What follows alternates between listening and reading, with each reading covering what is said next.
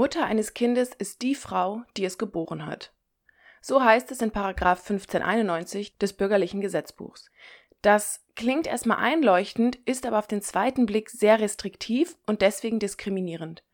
Denn im Umkehrschluss bedeutet dies nämlich auch, dass wer das Kind nicht geboren hat, auch nicht dessen Mutter sein kann. Das schließt also zum Beispiel eine Frau, die in einer homosexuellen Partnerschaft lebt und selber ein gemeinsames Kind nicht geboren hat, von der Mutterschaft aus. So war es bei den Ackermanns. Verena Ackermanns Lebenspartnerin Gesa Teichert-Ackermann hat im Februar 2020 ein Kind zur Welt gebracht, aber Verena kann rechtlich nicht dessen Mutter sein.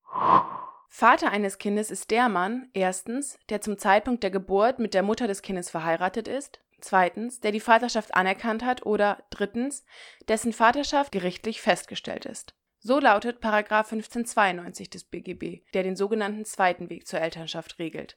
Was auffällt, er ist Männern vorenthalten. Frauen und nicht-binäre Personen haben keine Chance über den Paragraphen rechtlich Eltern zu werden. Verena Ackermann will diese Diskriminierung nicht hinnehmen und hat geklagt. Das Verfahren wird dabei von der Gesellschaft für Freiheitsrechte betreut. Die GFF führt strategisch Prozesse, um ihrer Meinung nach verfassungswidrige Rechtsnormen vom Verfassungsgericht als nichtig erklären zu lassen. Lea Beckmann ist Juristin im Team der Gesellschaft für Freiheitsrechte und betreut die Arbeit gegen Diskriminierung queerer Familien im Abstammungsrecht. Zunächst hat sie rechtshistorisch eingeordnet, warum das deutsche Abstammungsrecht eine so eng definierte Mutterschaft beinhaltet und den alternativen zweiten Weg zur Elternschaft nur für Männer ermöglicht. Also diese Regelungen im Abstammungsrecht, das ist so ein bisschen unser Problem. Die stammen eben aus einer Zeit, als die Ehe nur zwischen Mann und Frau bestand und als Kinder nur in Ehen geboren wurden und als ähm, eben auch die dritte Option zum Beispiel nicht mitgedacht war. Ähm, und das führt dazu, dass also jetzt der Wortlaut im 1592 für die zweite Elternstelle auf Männer zugespitzt ist und deswegen auch in der Rechtsprechung nur auf Männer angewendet wird und in den aber ja komplett vergleichbaren Konstellationen, in denen jetzt eine gebärende Mutter oder gebärende Person eben verheiratet ist mit einer Frau oder einer nicht-binären Person, dann einfach keine Anwendung findet und diesen Familien nur die Adoption bleibt. Frau Ackermann kann also unter der aktuellen Rechtslage nur über eine Adoption Mutter ihres Kindes werden. Das verstößt gegen den Gleichheitssatz in Artikel 3 unserer Verfassung, aber auch gegen Artikel 6 des Grundgesetzes, der die besonderen Rechte der Familie garantiert, sagt Lea Beckmann von der GFF. Wir sehen darin in der aktuellen Regelung eine ganz klare Geschlechtsdiskriminierung, denn am Marker Geschlecht hängt es sich auf, ob ähm, also ein, das zweite Elternteil schon im Zeitpunkt der Geburt auch festgestellt werden kann.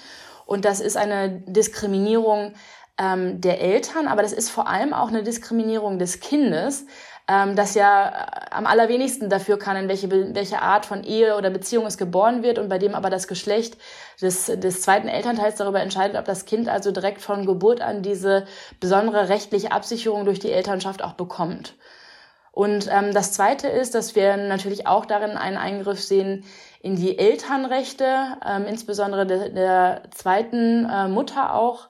Ähm, da haben wir jetzt erste Rechtsprechung äh, zu, die das sehr schön darlegt, warum eben auch das Elternrecht betroffen ist, wenn nicht vergleichbare Regeln es gibt, die schon für den Zeitpunkt der Geburt klar regeln, dass ähm, eben auch Mütter zweites Elternteil sein können. Ob das Verfassungsgericht das auch so sieht, wird sich bald zeigen. Lea Beckmann ist trotz ernüchternder Statistik optimistisch, dass Frau Ackermann den Prozess gewinnen wird. Also insgesamt sind statistisch, äh, statistisch gesehen die Chancen vor dem Bundesverfassungsgericht immer schlecht, muss man sagen. Also viele Verfahren werden gar nicht angenommen oder eben abschlägig entschieden.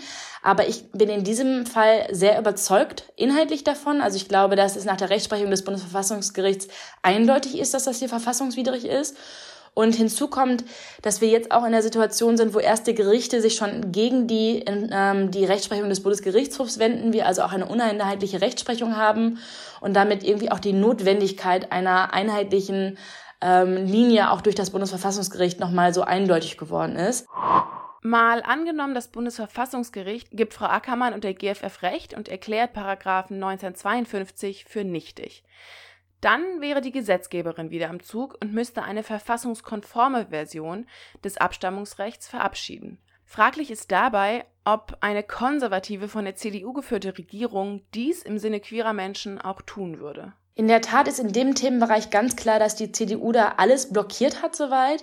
Also wir haben ja inzwischen auch von Vorschlägen von der Bundesjustizministerin Lambrecht von der SPD gehört, die da auch dieses Problem als äh, Diskriminierung benennt und ändern möchte. Die Grünen haben da ähm, sehr gute Gesetzesvorschläge gemacht. Ähm, es ist also klar, dass die CDU da blockiert. Dennoch bin ich ähm, so ein bisschen optimistisch, dass jetzt äh, über diese diversen Verfahren, die anhängig sind, der politische Druck doch so groß geworden ist, dass es auch in einen Koalitionsvertrag in einer nächsten Regierung doch aufgenommen würde und dann trotzdem eben auch schnell passieren könnte. Das ist jedenfalls meine große Hoffnung und es ist eben auch eine Verantwortung des Bundestages hier, Grundrechte zu wahren. Eine Idee, wie ein diskriminierungsfreies Abstammungsrecht aussehen könnte, hat Lea Beckmann auch schon.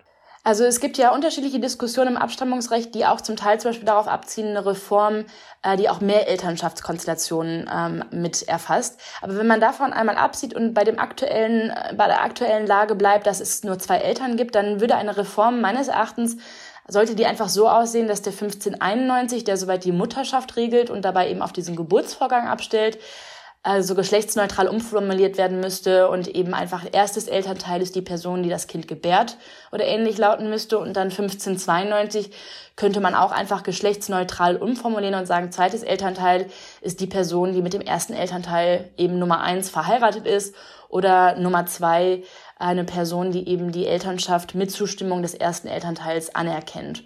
Und dann hätte man eben eine diskriminierungsfreie Regel, ähm, die, denke ich, in also schon viele Fälle sehr zufriedenstellend lösen würde.